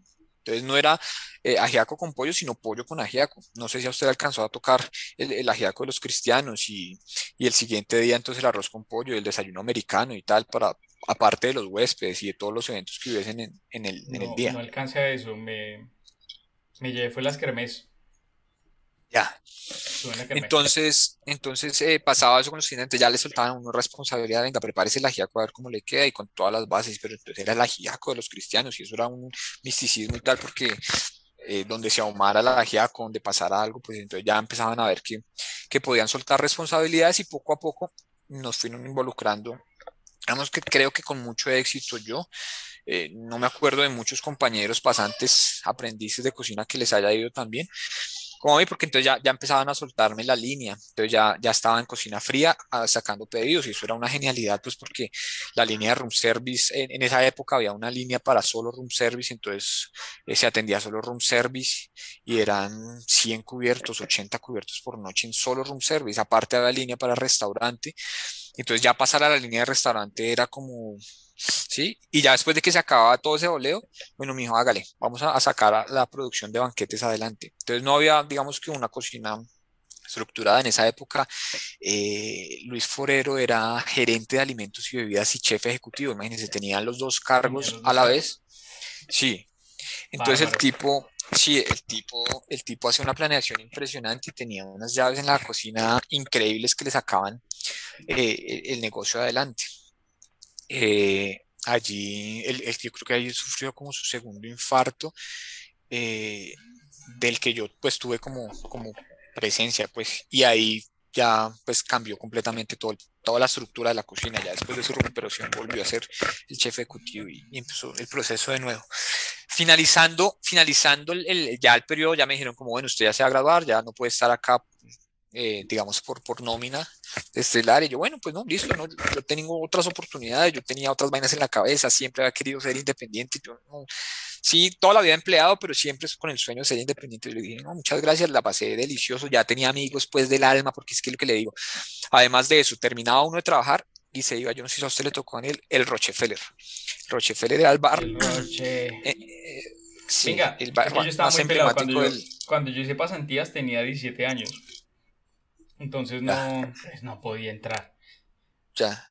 Entonces me pegué la vuelta una vez, nos tomamos unas cervezas y me regresé. Pero sí me comí todas las historias del día siguiente. Eso sí. Eso, eso, eso. Entonces el Rochefeller era, era el lugar de encuentro de todos los, los hoteleros, de todos los hoteleros y, y, de gente que trabaja en restaurantes, pero además era el lugar nocturno, el club nocturno de, de, Estelar era el Rochefele. Entonces allá llegábamos todos, entonces se afianzaba muchísimo más todo el tema. Entonces ya éramos los amigos de los, de los de banquetes, de los meseros, y tomábamos hasta la madrugada. El otro día no pasaba nada porque seguíamos trabajando. Y, era ese círculo. Entonces era impresionante. Entonces, claro, ahí nos aferramos muchos muy, muy buenos amigos, muy tal. Eh, no, no, no, no hay más que hacer acá. Yo, ya me retiro. En eso ya había regresado el, el señor Forero. Y pues digamos que con él eh, siempre existió pues como esa relación de, pues, el tipo en su oficina allá arriba de la cocina superior a, digamos que era el ser superior a todos, tal, digamos que la entrevista con él a cosas puntuales como vaya pídale al chef azafrán, vaya pídale al chef tal cosa, se acabó el foie gras, pídale fue al chef y ya, no, señor, señor forero, tal cosa, ya no hay nada más que, que hacer. El tipo me llamó a la oficina un día y me dijo, venga, eh, a mí me han hablado como bien de su trabajo. Usted ya se, le acaban este mes sus pasantías, ¿qué va a hacer? Entonces yo por echarle algún cuento le dije, no, señor Forero, yo me voy para La Guajira a manejar un camión, yo ya tengo trabajo allá, yo ya, arranco, porque además yo decía, no, yo me voy a quedar acá, no, me gano el mínimo. Un, auxiliar de cocina se gana el mínimo y a veces llegan propinas. Dije, no, no, no, no, pues muy bonito y todos, somos muy, muy chéveres todos amigos, pero la plata está por fuera y había una cooperativa de trabajo en esa época que era mejor trabajar por la cooperativa que trabajar directamente con Estelar. ¿Por qué? Porque era una cooperativa, entonces eh, no habían muchos beneficios de los que sí tiene una compañía tan grande y tan seria como Estelar. Entonces me dijo, no, vea, vamos a hacer una cosa, yo le ofrezco que usted se venga a trabajar acá por la cooperativa, pero eh, se nos acabó de abrir, se nos va a abrir a finalizar este mes, se nos va a abrir una vacante para que usted sea primer cocinero. Y ahí de una vez el tipo me, me cambió pues todo, man. Eh, yo era pasante, era casposísimo, pues, toma trago, cansón, pero muy responsable siempre con, mi trabajo y hacía las cosas muy bien y era, pues, creo que destacado, pues, para que, para a primer cocinero. Entonces ahí como que el man me metió un reto, cuando me dijo que primer cocinero, yo le dije, primer cocinero, Luis, pero pues es que a mí me parece que, que yo no estoy preparado, mi hijo, nadie está preparado nunca para nada, mijo. Usted lo que tienes que hacer es trabajar y hacer las cosas bien como lo viene haciendo hasta ahora dije, bueno, señor, si usted cree que, que esto yo, yo no lo voy a defraudar, cuente conmigo. Y así fue, hermano. Entonces, haber arrancado, o sea, sí, pasar de ser pasante de cocina a primer cocinero con una brigada, brigadas de trabajo enormes y ganarme el respeto eh, a punta pues de trabajo porque yo no podía ni gritar ni podía hacer nada porque era el primer cocinero que no, nadie, nadie creía en mí, tenía un respaldo enorme de los otros primeros cocineros y, y de todo el mundo, pero, pero los, había, había gente que, había auxiliares de cocina que llevaban dos, tres años trabajando y, y estaban esperando esa oportunidad o, o, habían trabajado para esa oportunidad y el tipo decidió dármela a mí. ¿Por qué? No sé, mano, pero supongo que era destacado pues en, un trabajo honrado y honesto, pues. y ahí arrancó mi carrera. Una... Don sí, muchas veces lo, lo, ve a uno y prácticamente lo atraviesa con la mirada y lo lee. Claro, claro, la experiencia. él siempre está ocupado, siempre está en lo suyo, tiene esa habilidad de leer el cocinero, de leer su trabajo y eso también lo ha hecho lo ha hecho lo que es hoy día Don Luis. Y lo ha heredado a muchos de, de quienes han trabajado con él. Porque esa capacidad de liderazgo que él tiene, yo la veo en usted, pero calcadita. Eh, eh, muchas gracias. Sí, no, eh, digamos que es la, la experiencia, la experiencia de, de, tanto tiempo haber trabajado ya, ya a mí, digamos que me pasó al final de, de, mi, de mi paso por Estela, me pasaba mucho eso, entonces ya uno tenía una lectura de las personas entonces yo, por ejemplo, yo, yo, recuerdo gratamente sus llegadas a la cocina en cualquiera de los turnos y era ver un tipo, digamos, no porque ahorita estemos hablando ni mucho menos, pero uno recuerda a ese tipo de personas.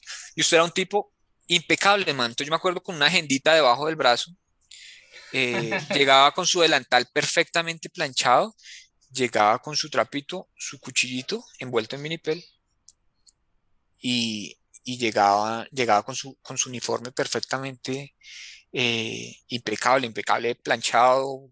Eh, digamos que a veces a uno le daban uniformes eh, usados, pues porque no, no, no, podía hacer de otra manera, pero se veía el desgaste del uniforme, pero perfectamente lavado, limpio, organizado. Entonces, digamos que, que, que uno lee, uno aprende a leer poco a poco esos detalles. Entonces uno decía, este man tiene, una, tiene un futuro enorme, más que, que, que, que, como cocinero en lo que decida hacer, porque desde, desde su aspecto físico es, es muy pulcro. Entonces, eh, eso, eh, eh, esa es una lectura que estoy seguro que, que, el señor Forero hacía con cada, cada persona que ponía a, a disposición en sus, en sus cocinas. entonces ahí arrancó el proceso, hermano, arrancó un proceso enorme porque si el auxiliar o el pasante tenía responsabilidades y cumplía turnos, el primer cocinero era, era bastante, bastante más responsable. Bueno, hay algo que, que usted comentaba hace un momento y es la influencia de, mm, del chef calceteros. Aparte de él, ¿tuvo alguna otra influencia en ese camino a, a convertirse en cocinero? Hombre, sí, Daniel. Las brigadas de cocina en, en ese momento eran, eran bastante grandes. Eh, digamos que había de todo. Entonces se aprendía de lo bueno y de lo malo. Eh, fue una época chévere porque, como le contaba hace un ratico, eh, eh, había gente con, con, mucho espíritu y además con mucho, mucho potencial y mucho anhelo de, de ser cada vez mejor. Entonces, eh, claro, mi, mi, época fue, fue muy, pues fue, fue adorable, pues, porque eh, tenía el espejo de, del señor calcetero, de don Néstor Calcetero, eh, en, una brigada. Él generalmente le gustaba madrugar, él le gustaba mucho madrugar, era un tipo muy madrugador. Eh, entonces él generalmente estaba en la mañana como su chef y en la tarde estaba César Urrea, también con su brigada de trabajo. Entonces de allí ya dependió todo este sinnúmero de, de, buenos cocineros. Estaba entonces eh, Jaime David Rodríguez, que desde siempre yo lo conocí de primer cocinero. Y el tipo era, desde siempre fue brillante, fue, fue una vaina increíble, todo era detalle, era una cocina muy chévere de ver. Trabajé mucho tiempo con él, trabajé con César Iván Rojas Moore también, un tipo muy, muy profesional todo el, todo el sentido de la palabra, también aprendí muchísimo de él, un tipo que me anduvo muy duro, eh, me, me, me, desarrolló como, como persona pues a, a, ser mucho más serio y mucho más profesional en cada aspecto. Todos, cada detalle, los, los, los todo, todo, todo. Yo, siempre, siempre se aprendía de, del steward. El steward era una parte fundamental en todas las brigadas de trabajo, todos aportaban, cada persona, los, los, los meseros, los, los maîtres, los jefes de alimentos y bebidas, eh, Gender José Escorcia, eh, luego nos encontramos en el camino. Mucha gente, fue, uno, fue, fue un momento del hotel donde, donde había un, unas brigadas unos equipos de trabajo muy chéveres eh, y cada, cada cual aportaba su, su granito de Karen Catalina Quintero, una, una vieja muy berraca para trabajar y, y una espectacular eh, persona. Eh, Helen Marixa, todos chef por todo el mundo, por, regados por todos lados, y de todo se aprendió. Entonces, creo que se aprendía de lo bueno y de lo malo, y, siempre tratar de sacar lo mejor de cada, de cada detalle, de cada persona. Está bien, bien interesante. Siempre he recordado esa frase con la que inicié este, este episodio. Pregunta técnica, ¿esa frase es suya? Me acuerdo cómo fue que arrancó el episodio. ¿Cómo es? ¿Cómo es? Es que recuerdo que un día estábamos charlando con, con es que si, si no estoy mal fue con Santiago, que en ese momento era pastelero, hacía parte de los pasantes de pastelería de La Fontana. El hijo de Camilo. Sí. Y Santiago me dijo, no, es que yo hablando con Nelson, eh, le escuché que él había nacido para ser cocinero, que se iba a morir siendo cocinero y que si volvía a nacer, iba a volver a ser cocinero. Y dije, esto es pasión, pero pura. Pura y dura. Sí, sí, sí, sí, sí. En ese, en ese momento, como dicen por ahí, no. Si uno quiere, si uno quería gastar sin mirar la cuenta, tocaba trabajar sin mirar el reloj. Entonces se, se sentía... De una viene la otra, esa también va para marcarla. se sentía esa pasión porque es que era un equipo muy chévere, además que había, había como ese, eh, eh, digamos que no era una cocina normal, hombre Daniel, usted lo vivió, no era una cocina normal, sino era una cocina donde todos los días había un reto diferente, pero adicional todos los días había no solo un reto laboral, sino había retos intelectuales.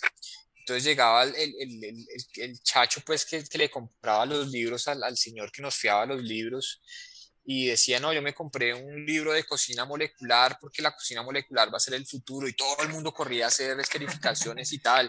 Entonces llegaba el otro y decía, no, es que... Eh... Entonces, todos los días había un reto, no solo laboral, sino intelectual.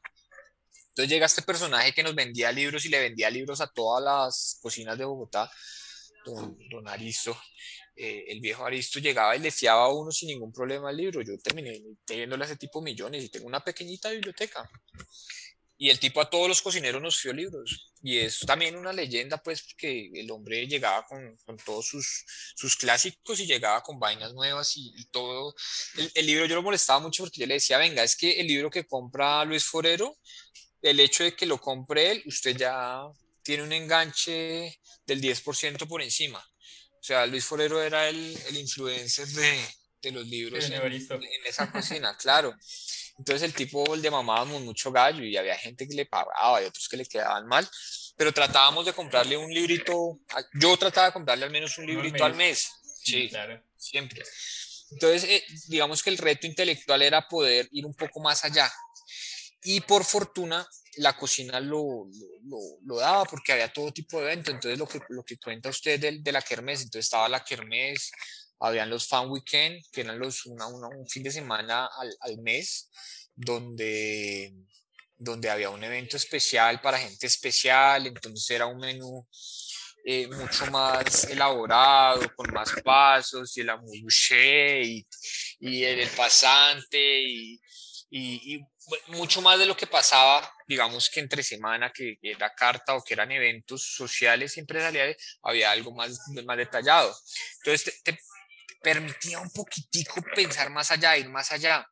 Eh, en muchos otros lugares te restringen ingredientes, nunca se conocía un azafrán, no, pasaba nunca un, una seta, un hongo diferente, eh, una trufa.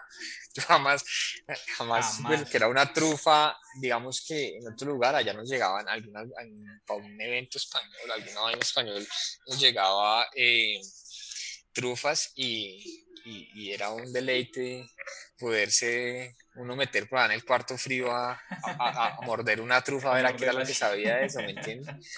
Entonces eran cosas muy interesantes y, y todos los días había un reto diferente, había una, una, una, persona que dirigía la cocina que tenía todo el tiempo eh, un, reto aspiracional eh, de ser vanguardista, pero además de, de, de, tener, de tener lo mejor de lo mejor. Entonces creo que fue un momento, un momento que no se volvió a repetir, pues, eh, y que fue vivido de la mejor manera. Entonces, había, había que explotar eso. Entonces, estaba esa curiosidad por probar todo, por saber todo, por un nuevo término, por, por, por ponerse ese uniforme y sentir, por, por, caminar por el hotel y sentir el respeto de la gente después de trabajar 18 horas, 20 horas sin, sin ningún problema de la gente, te, tú respirabas pasión por eso. Entonces sí, no, igual todos los días, todos los días se cocina y eh, decía, decía, yo me acuerdo en, un libro de un, de un cocinero muy famoso español, uno de los primeros libros, de Santi Santa María. No sé si has leído algo de, de Santi Santa María. No, él todavía no. Bueno, hay, un, eh, él fue un cocinero muy famoso en España varios, varios eh, libros y uno de ellos se llamaba El restaurante. Y el tipo en uno de los capítulos decía que el cocinero sin un cuchillo es un hombre muerto. Entonces él, decía que, que, el, que, el, estado puro del cocinero era el que, el que fuera un tipo cualquiera caminando por ahí con un cuchillo. Debería llevar un, un cuchillo, un sartén y una caja de fósforos. Y, y, disponer de todo lo que la naturaleza le dé para, para comer y que le, pues, lo que le permita cazar y recolectar y de ahí en adelante pues se hace el hombre y la humanidad. Entonces fue, fueron de las primeras cosas que uno pudo, pudo empezar a, ver con él, pudo, pudimos eh, tener acercamientos con, con todos los libros de, de este tipo que, que fue químico, entonces eh, la cacerola se tuvo de ensayo y entender que, que, la cocina no era el boleo, sino que detrás de eso había física, había química, pero nadie le preguntaba a uno eso, sino quería uno poder destacarse sobre los demás, digamos, en mi, caso pues particular, yo quería destacarme por los demás, no por lo ágil que llegara a, hacer o por la cantidad de horas que pudiera aportar a una brigada, sino por ir tal vez un paso más allá, por poder entender eh, de dónde venía, para dónde iba y qué pasaba con eso. Entonces siempre fue, fue como ese interés eh, de, estar un poco más allá, más allá, de hacer las cosas más allá. Y la pasión, definitivamente la pasión que, que le llevaba a uno a hacer todas esas cosas. Ahorita escuchándolo, yo veo mucho que realmente todo lo que usted ha vivido, todo lo que ha recorrido y ha conocido le ha influido muchísimo en su forma de, de trabajar, de guiar ese siempre estar un paso adelante que le enseñó de cierta manera a su papá. Yo lo tengo bastante claro cuando alguna vez usted me dijo, no es que cuando usted vaya al cuarto frío, no piensen que va a llevar solo una cosita, piensen que otras dos o tres necesita para que se la lleve y no pierda el tiempo. Entonces también fue ese, ese tema de optimización de tiempos y movimientos, de cómo puedo cortar mejor, cómo puedo organizar mejor mi espacio y siempre usted fue capaz de transmitirlo, de enseñarlo con una facilidad tremenda. Y en cierta manera yo lo he aprendido y he podido aplicarlo en distintos momentos de la carrera.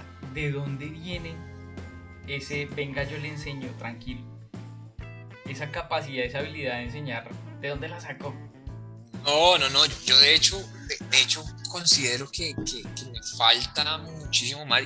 bueno, digamos que después de, de, de todo este periodo de estelar arranqué un reto interesante con, con un proveedor que llevaba procesos a la sabana y antes de la pandemia alcancé a, tener un par de talleres en la Universidad de la Sabana con, con, con, la carrera profesional que ellos tenían y particularmente pude experimentar eso que, que digamos que usted lo, lo, resalta de alguna manera, es poder tener algo de esa docencia que a uno le hubiese gustado haber, aprendido. Creo que un poco, un poco eso sale de la, de la ausencia eh, de criterio por muchas personas que pasaron por, por mi vida laboral. Digo, gente que, que, uno decía, pero venga, este man tanto tiempo ya cocinando no, no puede explicarlo, no lo puede contar de una manera mejor.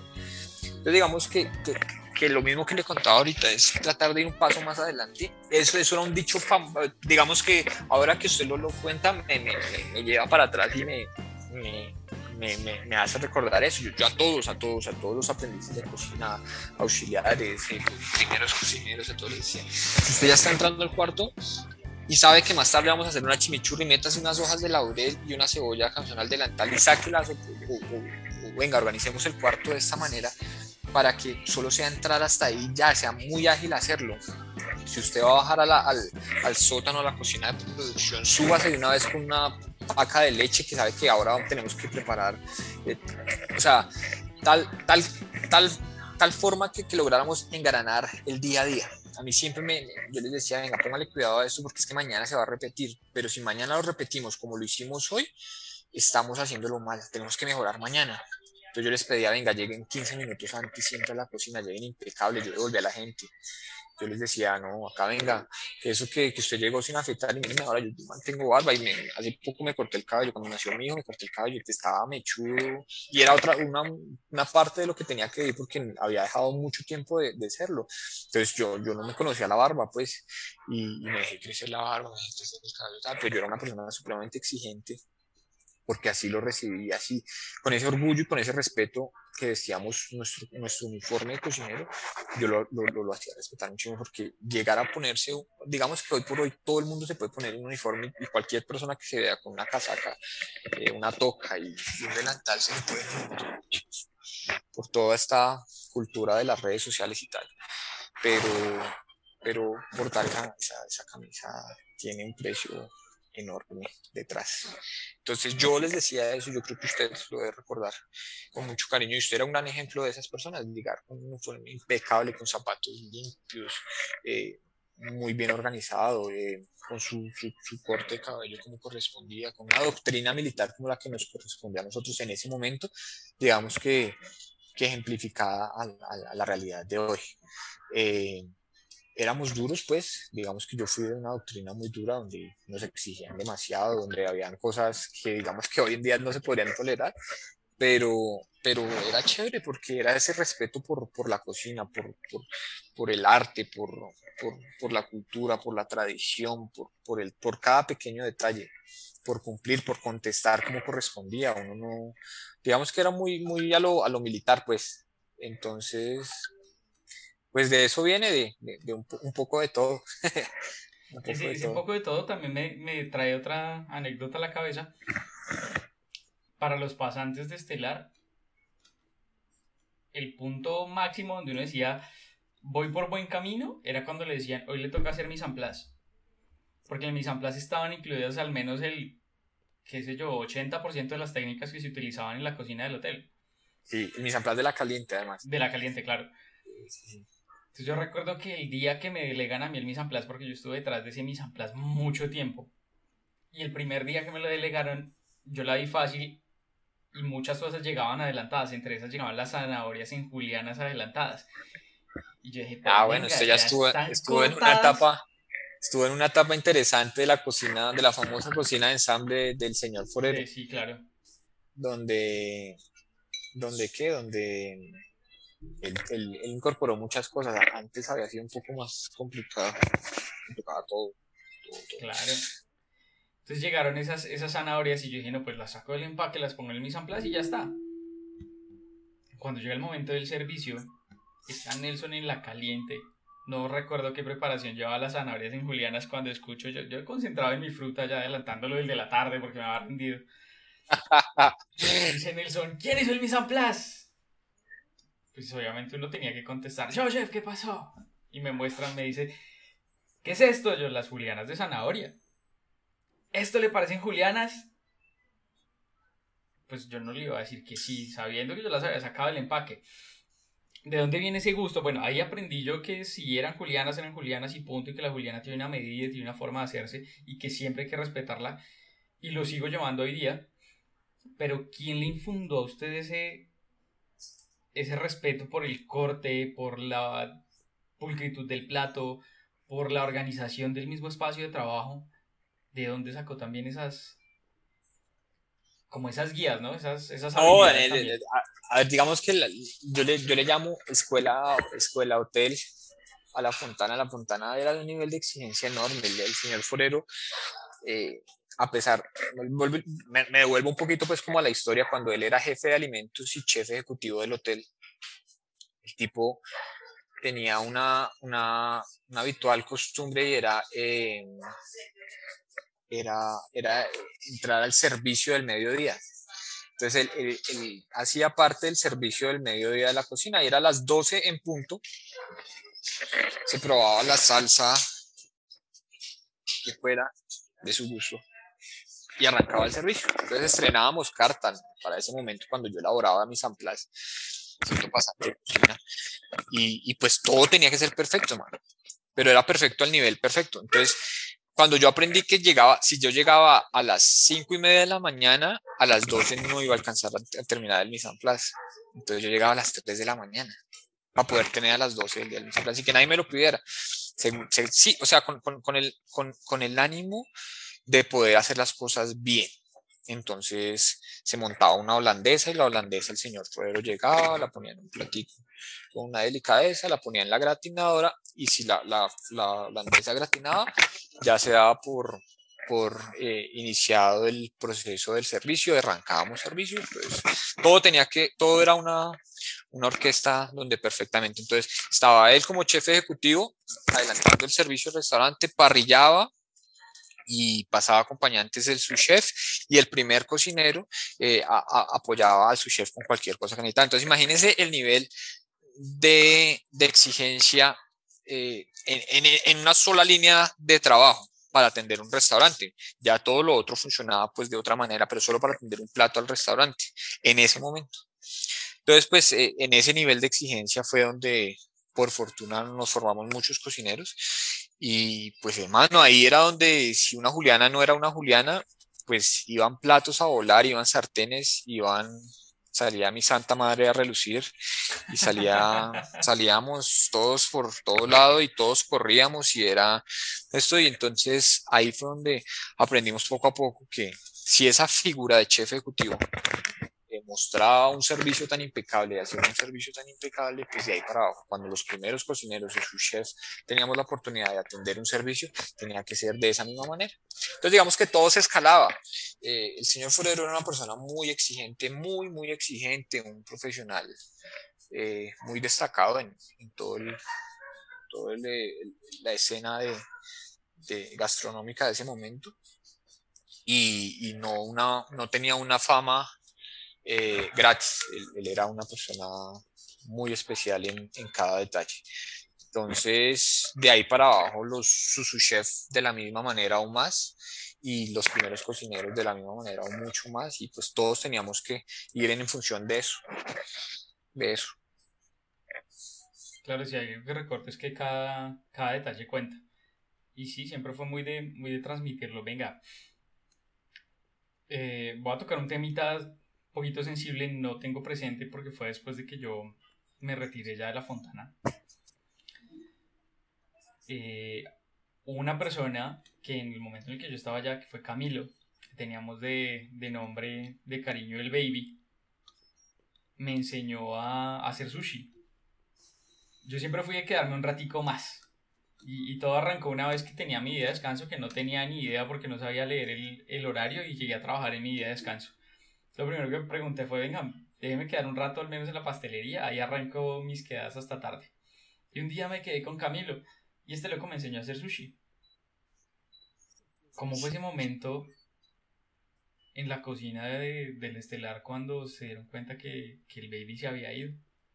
se había ido para siempre, porque fue un cocinero que todos le tuvimos muchísimo aprecio, que todos aprendimos de él y que en cierta manera nos, nos marcó a todos en, en, muchas cosas. Y igual fue, fue aprendiz de cocina como, como muchos, como usted, como yo, y arrancó su proceso como pasante.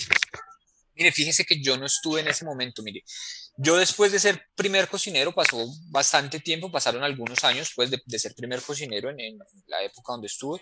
Luego se dio la oportunidad, la, cadena tuvo una inversión eh, de, de, dinero pues en, en, su tema corporativo y una gran expansión dentro de la cadena. Se abrieron hoteles en Medellín, Barranquilla, Cartagena, en todo, todo Colombia. Eh, y, eso permitió que muchos de los cocineros que tenían toda su vida laboral allí empezaran a migrar.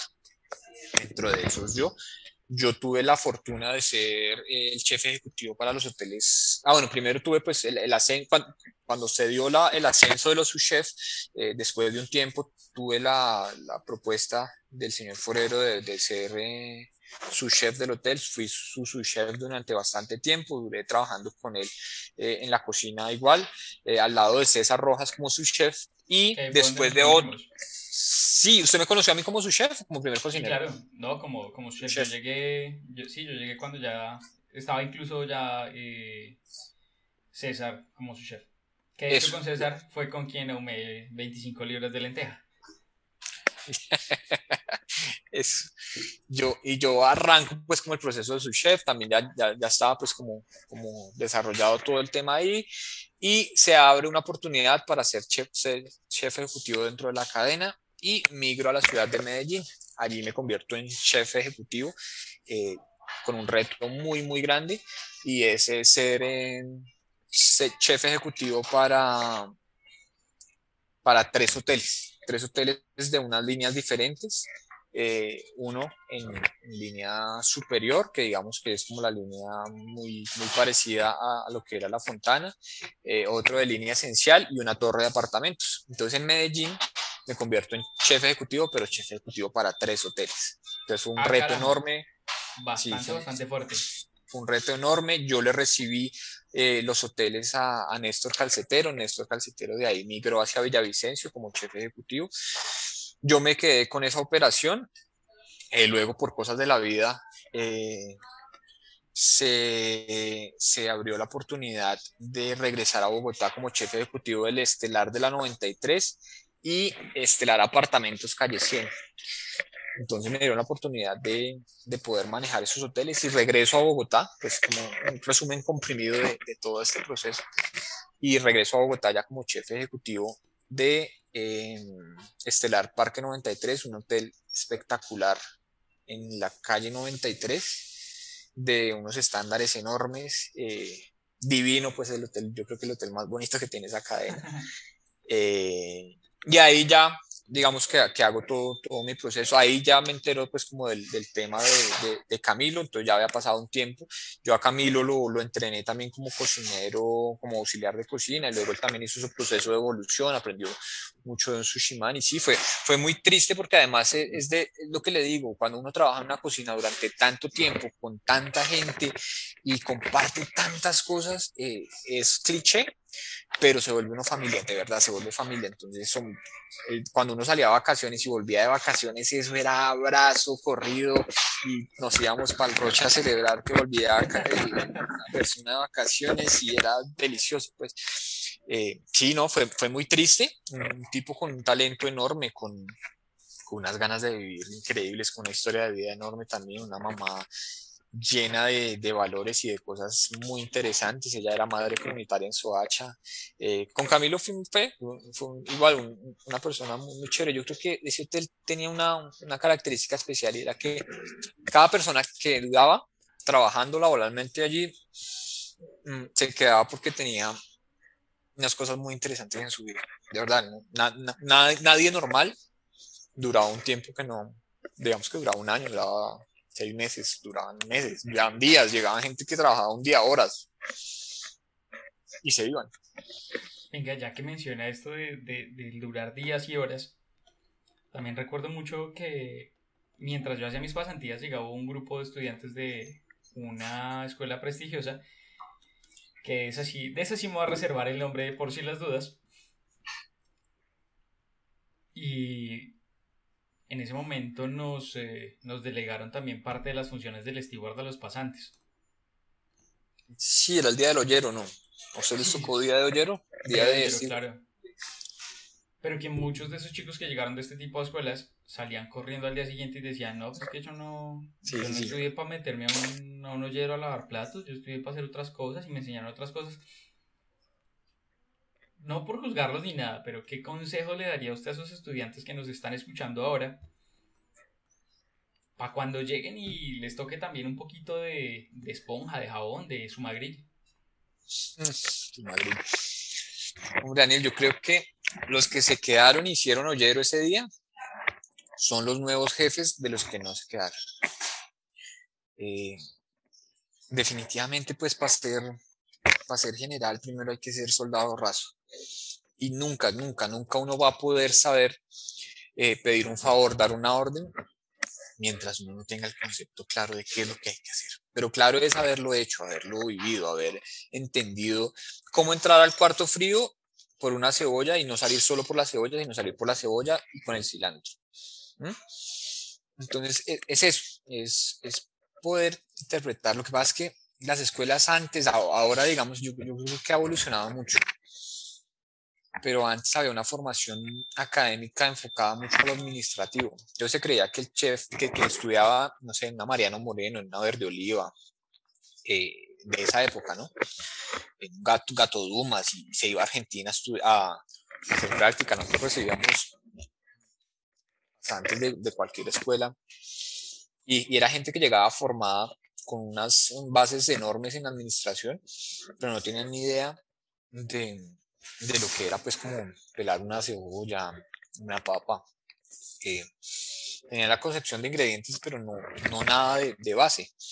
Entonces, claro, le daba muy duro, yo me incluyo, le daba durísimo cualquier cosa como, como, como eso, pero, pero al final los que sobrevivieron son los, nuevos jefes y los nuevos líderes de las, de las grandes y, destacadas cocinas, porque además este señor Forero tenía algo y era eso, él, él, tenía ese don del Midas y era lo que tocaba lo volvía oro.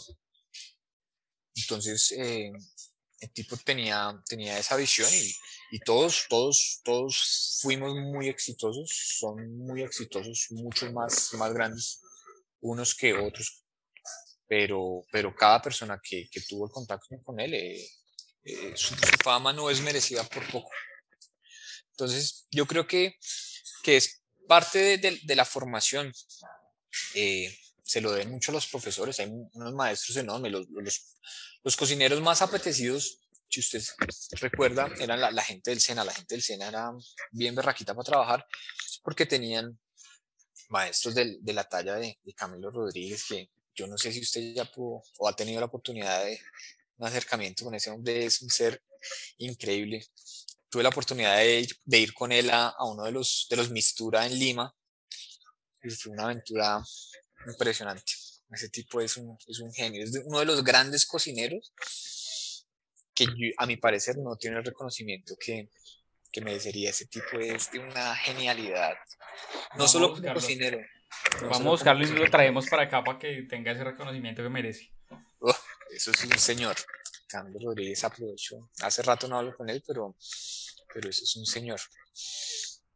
Entonces, em, eh, de, ese nivel, de, de ese nivel de, de personajes, eh, Francisco, que, que, duró liderando tanto tiempo Astrid Gastón, ahora creo que está con, con Central Cevichería, Jaime David Rodríguez, que para mí es el mejor cocinero que tiene este país en este momento, por encima de muchos. Entonces todos, todos, todos fueron muy destacados. Eh, yo, no, yo creo que yo el menos de todos, pero, pero todas las personas que trabajaron al lado de, este señor eh, tuvieron una, una gran escena en la gastronomía. Estoy totalmente de acuerdo. Bueno, tristemente este episodio no nos da para más, se nos acabó el tiempo. Nos, quedan cositas por, por, ir tocando, pero ya abriremos nuevos espacios para que continuemos con la historia. Antes de cerrarlo y así en, en tres palabras, chef. Tres valores que no le pueden faltar a un cocinero. Indiscutiblemente. Mmm la honestidad, el respeto y la alegría. Para mí eso es fundamental. La, alegría, ¿no? me, me gusta mucho esa la alegría. Porque sí, la emoción influye mucho cuando uno está detrás de, de los fogones. Muchísimo, muchísimo, muchísimo. La alegría no solo de, del que cuenta chistes, sino la alegría de... Yo, yo digo que la cocina tiene, aparte de olores, de sabores, de texturas, la, cocina, la cocina es música. Entonces, a usted le pasa, Daniel, que usted cuando sufría algo, cuando empieza a saltear, cuando va a hacer un hogado, arranquemos de algo muy básico, cuando va a hacer un hogado y empieza a crujir la cebolla y luego pone el tomate y eso, eso es un sonido, eso es música.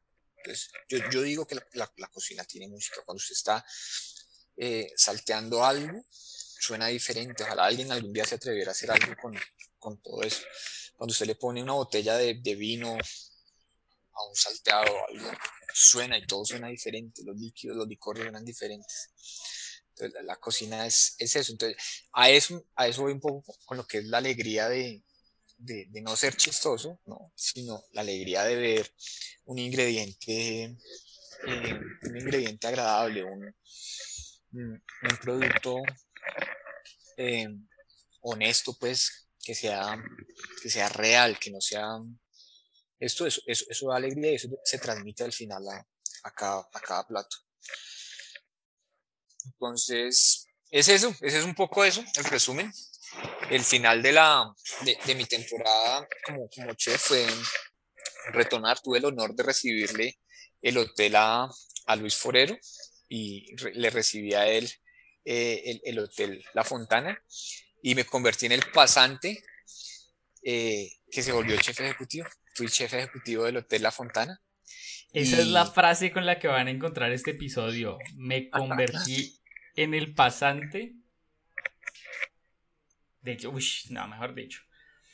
Es que fue un camino, fue un camino bastante, bastante largo. Siempre recuerdo que mm, como pasante muchos de mis compañeros me decían, no, es que mira a Nelson, Nelson llegó acá como un pasante y mírelo dónde está. Siempre fue motivo de, venga, este es un camino que hay que seguir, esta es una persona con la que hay que estar, de la que hay que aprender y a la que no hay que perder la pista. Sí, sí, sí. Sí, la frase sería como el, pasante que se volvió el pasante que se volvió jefe ejecutivo. Allá retorné, retorné siendo el jefe ejecutivo de ese hotel. Eh, volví desafortunadamente, no, no logramos hacer un acuerdo, digamos que a largo plazo por, por temas económicos. Y, ya después ingresó la, la pandemia, entonces fueron muchas circunstancias y, siempre había soñado con, como desde pelado, yo ya los, ese que yo a los 15 años tuve, tuve bar, fui independiente, yo tuve un bar, yo tuve el primer bar de Sky en Bogotá, de Sky Ah, caray. Entonces siempre mi sueño fue ser independiente y, y, y, y la idea era poder volver a, a, a, eso. Ya hoy logré, pues a pesar de, de, de lo difícil que es la, la, la situación y todo el tema en, en, Colombia logré arrancar empresa y estamos trabajando en una, una, empresa propia y, pues ojalá algún día poder volverme a enamorar de, de algún proyecto. Eh, porque así como usted lo decía, eh, la cocina esto se lleva en, la sangre. Y, uno nace para esto, definitivamente se nace para esto y, si es que se reencarna, ojalá pueda volver a lo que es lo que realmente me hace feliz más por comer, es por, cocinar. Entonces, así como decía eh, este tipo parisino Boulanger, y es yo, yo restauraré dentro y fuera de, los restaurantes. Entonces, así lo estamos haciendo actualmente. Tengo una empresa de, de nutrición, de, alimentación, de alimento natural para, para perros. Estoy haciendo dietas naturales y me ha ido muy bien. Me, ha permitido sobrevivir a la pandemia y, y, a poder vivir de, de eso. Estoy con asesorías, con muchas otras cosas. De hecho, ahorita parece que voy para, el, para la feria gastronómica en, en, Corferias. Allá nos vemos. Entonces, por allá. Vamos a parchar allá. allá. Vamos a parchar allá. Nos queda el último minuto 40 segundos, así que chef tengo que aprovecharlo para darle las gracias por haber estado con nosotros en este episodio, por habernos abierto un poquito los ojos a lo que es realmente la carrera de cocina. Este podcast se abrió basado en una entrevista que alguna vez vio uno de esos cocineros famosos que salen en programas de televisión y le preguntaban qué es lo que más le molesta a usted en la cocina. Yo me puse a pensar, pues viejo, a todos nos emputa que nos roban el trapo. Pero eso no es realmente lo que somos los cocineros. esto que tuvimos hoy es un ejemplo de una vida dedicada a la cocina, una vida que para nosotros como cocineros merece la pena ser vivida. Mil gracias, muchos, muchos éxitos y ojalá y podamos hacernos otro episodio aquí. muchas gracias. Abrazo. Mil gracias. Muchas gracias, muchas gracias. Y a ustedes que se quedaron con nosotros hasta el final de este episodio que estuvo un poquitín largo, mil gracias por acompañarnos. Como siempre, pueden pasarse por el Instagram de esta cuenta, que es la invitación, a que compartan sus sugerencias, que nos cuenten qué tal les pareció este episodio con Nelson y lo encuentran como arroba cocina de historias. Nos vemos en una próxima y como siempre pásenla muy muy bien. Chao chao.